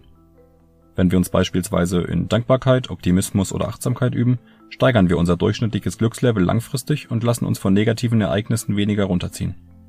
Unzählige Studien belegen, dass es wirklich funktioniert. Wie genau? Das ist Thema für ein anderes Mal. Diese Liste ist natürlich kein universelles Mittel gegen jedes Leid. Beispielsweise kann es viel Anstrengung kosten oder gar nicht möglich sein, alle Grundbedürfnisse zu erfüllen. Sie kann aber als Richtlinie für deine Handlung im Leben dienen. Fassen wir kurz zusammen. Glück und Leid ist evolutionär gesehen ein Lernprozess, der uns helfen soll, zu erkennen, was gut ist. Bei Erfüllung der Grundbedürfnisse kommt unser Glückslevel wegen der hedonistischen Adaption immer schnell zu einem Durchschnittswert zurück. Schon ab relativ geringer Erfüllung der Bedürfnisse macht noch mehr davon wenig Unterschied in der Zufriedenheit. Diese hängt kaum von den äußeren Umständen ab. Wir haben die Kontrolle über etwa 40 Prozent unseres Glückslevels. Um das zu maximieren, sollten wir darauf achten, dass Grundbedürfnisse erfüllt sind, wir Dinge tun, die uns erfüllen und vor allem an unsere Gedanken, Einstellungen nun geht es aber um die Frage, wie misst man das? Und jetzt gucken wir mal ganz genau in die Fachdiskussionen. Josef. Stiglitz ist Nobelpreisträger. Er hat für noch seiner Zeit, ich glaube, Hollande und Macron, nee, Sarkozy war es, eine Kommission geleitet, die sich über neue Indikatoren ähm, Gedanken machen sollte, die also sich lösen wollte, sollte von diesem klassischen messbaren, was ist in Zahlen, Wirtschaftsleistung, Wohlbefinden, sondern einen neuen äh, Entwurf machen und es fließt auch in die amtlichen Statistiken der westlichen Welt ein. Wir hören uns da mal einen Professor an. Die äh, Quellen sind natürlich wie immer in den Show Notes dieser Episode zu finden. Und da ist Einkommen nur Mittel zum Zweck. Und wir werden sehen, dass dieses Mittel ziemlich schnell versagt, wenn ein bestimmtes Niveau erreicht ist. Äh, Sie können dann jederzeit auf die Präsentation zugreifen, das haben wir ausgemacht. Und äh, ja, gut. Die Lebenszufriedenheit lässt sich am leichtesten dadurch steigern, dass man seine verfügbare Zeit besser nutzt. Können Sie mehr Zeit für Dinge übrigen, die Ihnen Spaß machen? Dass Zeit eine letztlich begrenzte Ressource ist, ist die zentrale Tatsache unseres Lebens. So Daniel Kahnemann, Nobelpreisträger der Wirtschaftswissenschaften 2002 und von Haus aus Psychologe. Und er ist auch sehr aktiv, nicht nur im Bereich der Behavioral Economics, sondern auch im Bereich der Glücksforschung. Oder auf den Punkt gebracht, Ökonomie ist die Kunst, das Beste aus unserem Leben zu machen. Das ist ein ganz ein, ein, ein gutes Bild. Sie sehen, es ist hier, es handelt sich hier um eine Baustelle. Wir haben sozusagen eine Glücksbaustelle, an der wir arbeiten können. Wir können selber daran arbeiten, aber es ist natürlich leichter, hier voranzukommen, wenn die Voraussetzungen von staatlicher Seite äh, entsprechend günstig sind und wenn auch die Unternehmen hier dazu beitragen, dass man an seinem Glück arbeiten kann. Das heißt, dass man hier äh, vorankommt auf dieser Glücksbaustelle. Ich werde später noch äh, näher darauf eingehen. Zur aktuellen Diskussion. Wachstum ist nicht alles, das ist wahr, aber ohne Wachstum ist alles nichts. Der, der Satz stammt nicht von mir. Rede der Vorsitzenden der CDU Deutschlands, Angela Merkel, auf dem 17. Parteitag der CDU Deutschlands am 1.2.2003 in Leipzig. Das war damals die hohe Zeit des Neoliberalismus. Ja, und aus der Zeit stammt dieser Satz. Aber gehen wir einige Jahre weiter. Ich beginne mit einem erstaunlichen Zitat von Ludwig Erhard, der geschrieben hat, dass der Wohlstand wohl eine Grundlage, nicht aber das Leitbild unserer Lebensgestaltung schlechthin ist. Frau Merkel, jetzt Bundeskanzlerin mittlerweile, 2001 in Berlin. Sie sehen, sie ist auch durchaus wandlungs- und anpassungsfähig. Das klingt jetzt schon etwas anders. Jetzt gehen wir vielleicht nochmal zurück. Was hat Ludwig Erhard genauer gemeint? Wir werden sogar mit Sicherheit dahin gelangen, dass zu Recht die Frage gestellt wird, ob es noch immer nützlich und richtig ist, mehr Güter, mehr materiellen Wohlstand zu erzeugen oder ob es nicht sinnvoll ist, unter Verzichtsleistung auf diesen Fortschritt mehr Freizeit, mehr Besinnung, mehr Muse und mehr Erholung zu gewinnen. Das stammt aus dem Jahre 1957. Und das war im Endeffekt auch die Position eigentlich aller Väter damals der, des Konzepts der sozialen Marktwirtschaft. Rüstow, Röpke etc. Gehen wir ins Jahr 2011. Was sagt das IFO-Institut? Und schließlich kann das BIP nichts über das subjektive Wohlbefinden aussagen. Neuere Ansätze in der Volkswirtschaftslehre, Stichwort Glücksforschung, untersuchen den Zusammenhang zwischen steigenden Einkommen und Wohlergehen und kommen zu dem Ergebnis, dass selbst wenn die Zunahme des BIP zu einer Steigerung des objektiven Wohlstands führt, dies nicht gleichbedeutend ist, dass es den Menschen subjektiv besser geht. Man muss hier trennen einerseits das Materielle und andererseits die Frage, des subjektiven Wohlbefindens, der Zufriedenheit des Glücks. Ja, und letztlich kommt es nicht auf das Materielle an, letztlich kommt es auf die Frage des subjektiven Wohlbefindens an. Wir werden auf den Zusammenhang noch näher eingehen. Interessant ist, im Bundestag gab es ja seit, seit Anfang 2011 eine Enquete-Kommission, die sich mit der Frage beschäftigt hat, wie kann man vereinfacht gesagt Lebensqualität messen. Und Daniela, Daniela Kolbe, mit der stand ich durchaus in einer regen Korrespondenz seit der Zeit, hat mir im Oktober letzten Jahres mal Folgendes geschrieben. Als die äh, Enquete-Kommission des Deutschen Bundestages Ende 2010 eingesetzt wurde, hatte sich im politischen Raum die Erkenntnis durchgesetzt, dass das Bruttoinlandsprodukt als alleiniger Indikator für politische Entscheidungen nicht mehr zeitgemäß ist. Es hat lange gedauert. Ja, irgendwie haben wir äh, die Erkenntnisse damals äh, der Väter sozialen Marktwirtschaft aus den Augen verloren. Dann hat man quasi das Wachstumsziel als sich als Ziel verfolgt. Denken Sie mal dran, was noch Frau Merkel im Jahre 2003 gesagt hat. Mittlerweile sagt man, also das ist nicht zielführend. Aber es hat lange gedauert. Wenn Sie jetzt mal anschauen, das ist so eine Übersicht aus dem Glücksatlas Deutschland 2011 über den Zusammenhang zwischen Bruttoinlandsprodukt pro Kopf weltweit und der Frage, wie zufrieden die Menschen mit ihrem Leben sind, auf der Skala von 0 bis 10. 0 meint ganz und gar unzufrieden und 10 meint ganz und gar zufrieden. Und wir können feststellen, dass wir ungefähr bis 10.000, 15.000 BIP pro Kopf, das heißt bis zu diesem Niveau, können wir feststellen, dass es einen Zusammenhang gibt zwischen einer Zunahme der Lebenszufriedenheit einerseits und äh, der Steigerung des Bruttoinlandsprodukts andererseits. Das hängt damit zusammen, äh, dass es hier darum geht, äh, die materiellen Grundbedürfnisse abzudecken. Ja, hier sind die hier ungefähr 10.000, 15.000. Aber dann äh, ist es so, dass das eigentlich keine große Rolle mehr spielt, eine weitere Steigerung. Und Sie sehen, wir sind hier und das Gute daran, hier ist Dänemark, hier ist Deutschland und hier, das sind so die Länder Lateinamerikas. Das Gute daran ist, wir haben hier Steigerungspotenzial. Ja? Also materiell sind wir eigentlich schon ganz gut drauf. Jetzt müsste man mehr an der Frage arbeiten, was kann man tun, um zufriedener, glücklicher zu werden. Und das ist eigentlich verhältnismäßig einfach.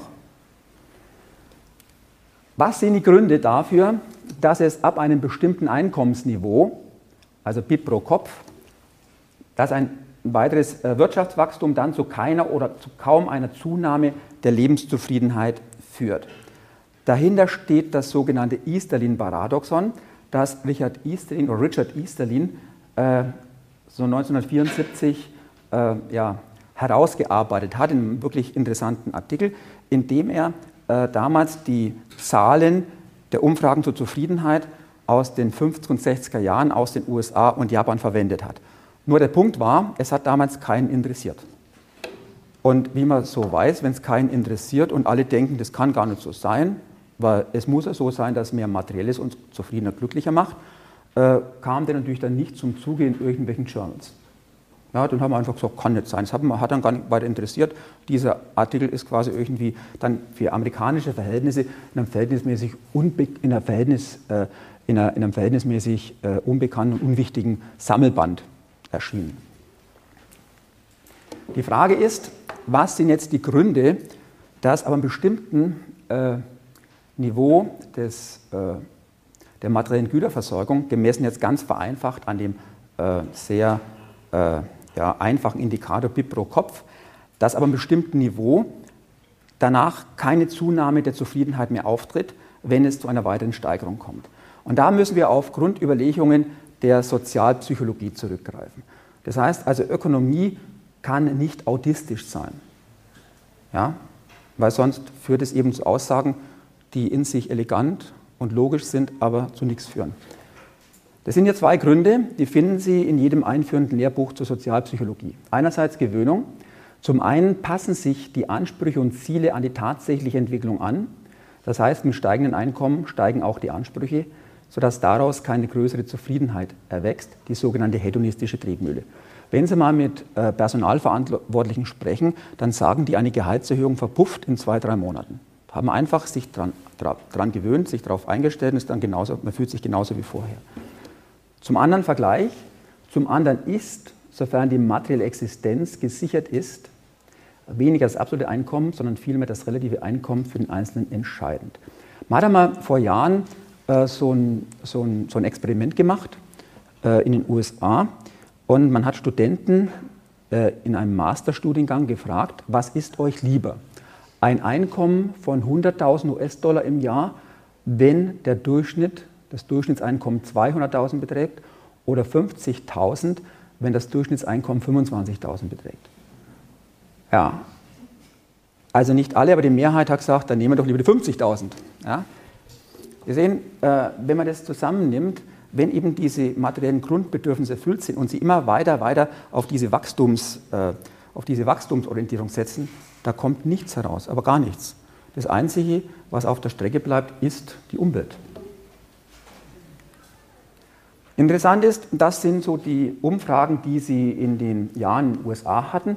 Und zwar war die Frage die, wie glücklich zufrieden sind Sie mit Ihrem Leben? Äh, man konnte dann antworten, sehr, einigermaßen weniger.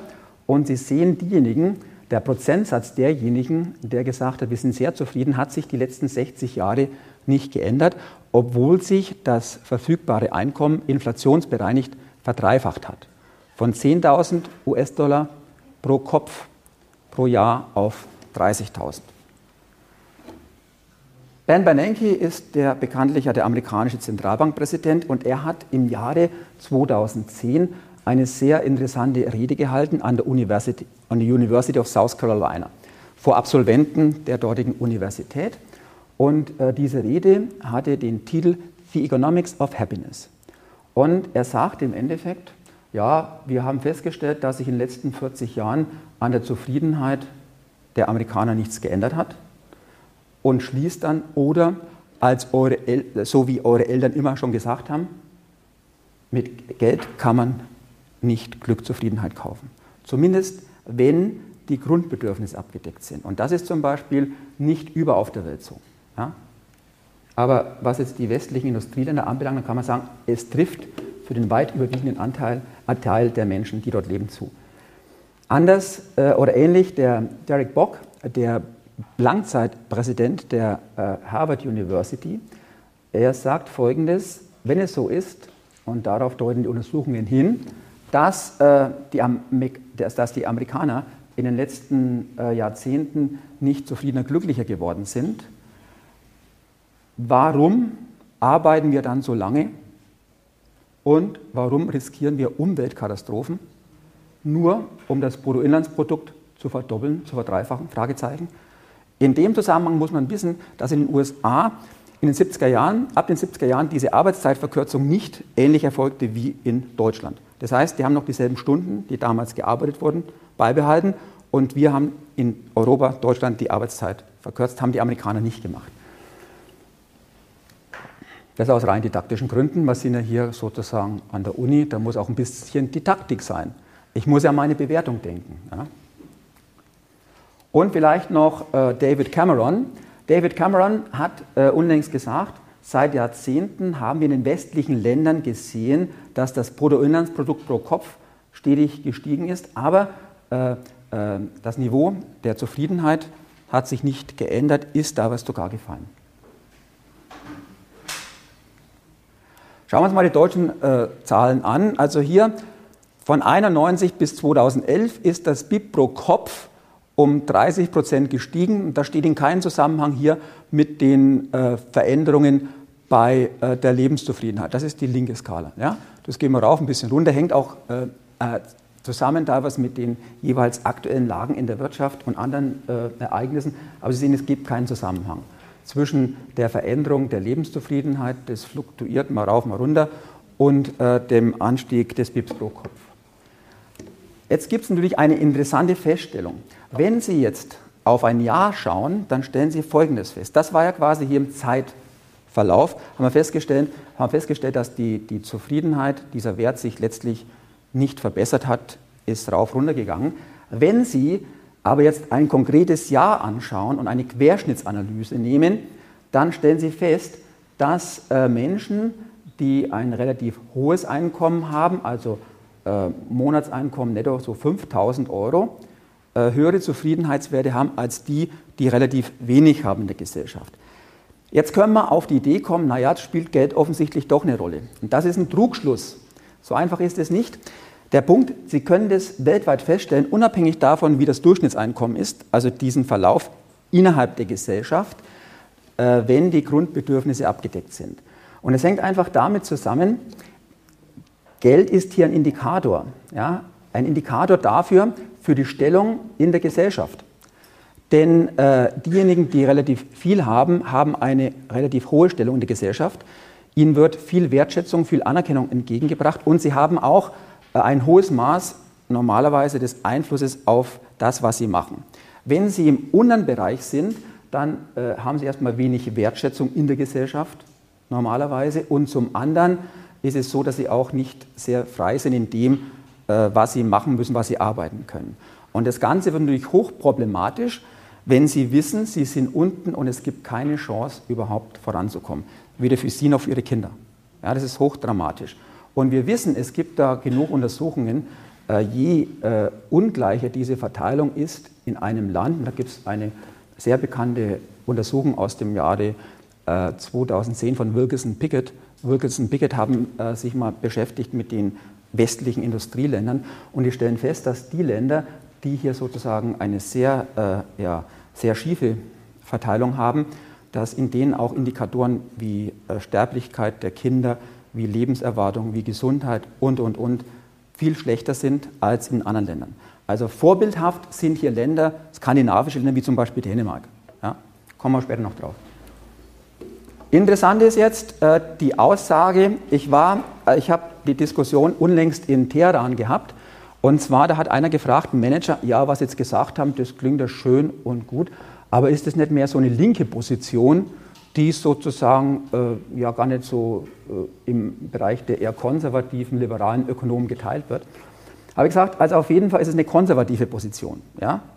Konservat diese Position ist mehr funda fundamental ökonomisch äh, ob die natürlich jetzt, äh, die ist nicht marktfundamentalistisch, die ist auch nicht links, aber die ist äh, grundlegend. Und da möchte ich mal ein Zitat bringen vom äh, Institut der deutschen Wirtschaft in Köln. Sie wissen, das Institut der deutschen Wirtschaft in Köln wird finanziert von der deutschen Industrie. Also es ist ein Wirtschaftsforschungsinstitut, aber sehr wirtschaftsnahe. Und was haben die 2013 äh, im Januar geschrieben? Viele Indikatoren signalisieren, dass es den Bundesbürgern materiell, materiell kontinuierlich besser geht. Und trotzdem, in den vergangenen 20 Jahren hat die Zufriedenheit der Deutschen mit ihrem Leben und mit ihrer Arbeit nicht zugenommen. Daher geht man davon aus, dass zwischen Einkommen und Zufriedenheit nur so lange eine wechselseitige Beziehung besteht, bis ein gewisser Lebensstandard erreicht ist, Kurzum, Glück kann man zwar kaufen, aber nur bis zu einem gewissen Grad. Sie finden das auch beim IFO-Institut. Ja, also das ist im Endeffekt mittlerweile so allgemein akzeptiert. Das, was mich halt wundert, dass es in der Lehre von vielen meiner Kollegen noch nicht so richtig umgesetzt wird. Ja? Weil das würde natürlich einiges äh, prinzipiell in Frage stellen. Okay. Zurück zu Ludwig Erhard. Er hat gesagt, es ist ökonomisch höchst naiv, die Messziffer für das Wirtschaftswachstum, die reale Veränderungsrate des Bruttosozialprodukts in irgendeiner Weise mit der Vorstellung zusammenzubringen, dass die kollektive Wohlfahrt gesteigert werde. 72. Gehen wir noch ein paar Jahre zurück, 1934. Der, ja, Simon Kuznets hat diese volkswirtschaftliche Gesamtrechnung und damit auch das BIP in den 30er Jahren konzipiert. Und das war die Konsequenz aus dem makroökonomischen, äh, aus dem datenmäßigen Blindflug der Regierungen zu Zeiten der großen Depression. Die hatten keine vernünftigen makroökonomischen Daten. Und deswegen wurde das konzipiert. Aber er hat damals schon gesagt, Achtung, die Wohlfahrt einer Nation lässt sich kaum aus einem Maß des Volkseinkommens im Original National Income ableiten. Ja, das war von Hauser schon klar, aber wir sind irgendwie ein bisschen äh, durcheinander geraten, indem wir das BIP irgendwie auch genommen haben, dass damit auch äh, die Wohlfahrt, das Wohlbefinden steigern würde. Ja? Und das ist eben nicht der Fall, aber das hat man schon seit langer Zeit gewusst. Das ist nicht so, dass es jetzt erst eine ganz neue Erkenntnis ist. 1972 hat schon eine sehr interessante Diskussion gegeben, und zwar Mansholt von der Europäischen Kommission hat damals gesagt, was wir brauchen, ist ein Gross National Happiness Index. 72. Damals äh, OECD hat gesagt, naja, die meisten Menschen auf dieser Welt, die können sich da keine Gedanken machen um die Lebensqualität. So frei nach Brecht, erst kommt das Fressen. Nur, man muss sagen, dass das damals wohl gestimmt hat für viele Länder, aber eben nicht für die OECD-Mitgliedstaaten. Denn die waren in den 60er Jahren eigentlich schon so weit, dass man gesagt hat, an und für sich, genau im Sinne von, von Ludwig Erhard, jetzt können wir uns eigentlich Gedanken um das andere machen. 2006 aus dem Jahr 2006 stammt die sogenannte EU-Nachhaltigkeitsstrategie. Sie, eben diese Strategie, strebt eine kontinuierliche Verbesserung der Lebensqualität und des Wohlergehens, Wellbeing auf unserem Planeten für die heute lebenden und für die künftigen Generationen an. Also damit haben wir eine fundamentale, eine, ein, eine Grundlage, um sozusagen darauf aufzubauen. Sie sehen, es geht hier um die Lebensqualität und um das Wohlergehen und damit ist Wellbeing gemeint. Und zwar für die heutigen und für die künftigen Generationen. Und damit ist Nachhaltigkeit gemeint. Weltweit kommt es nun infolge der Ergebnisse der Stieglitz-Kommission vom September 2009 zu einem Umdenken in der amtlichen Statistik. Die Stieglitz-Kommission war Anfang 2008 vom damaligen französischen Präsidenten Sarkozy eingesetzt worden mit der Aufgabe, sich zu überlegen, anhand welcher Indikatoren man gesellschaftlichen Fortschritt messen kann. In dieser Kommission saßen fünf Ökonomen, die den Nobelpreis für Wirtschaftswissenschaften hatten und 15 weitere sehr bekannte Ökonomen weltweit. Ich glaube, Herr Sinn war nicht dabei. Und ja, und und es war dann wirklich interessant, dass die in der Zeit dann in diesen knapp eineinhalb Jahren doch äh, eine grundlegende Wende geschafft haben. Und zwar, die, die grundlegende Aussage ist, die Zeit ist reif, um äh, unser Messverfahren, um die, um, die, um, die, um die, die Ausrichtung unserer Messung gesamtwirtschaftlich von der Messung der wirtschaftlichen Produktion oder wirtschaftlichen Aktivität nichts anderes ist das Bruttoinlandsprodukt wegzunehmen und zwar hin auszurichten zur Messung des Wohlbefindens der Menschen und zwar vor dem Hintergrund der Nachhaltigkeit.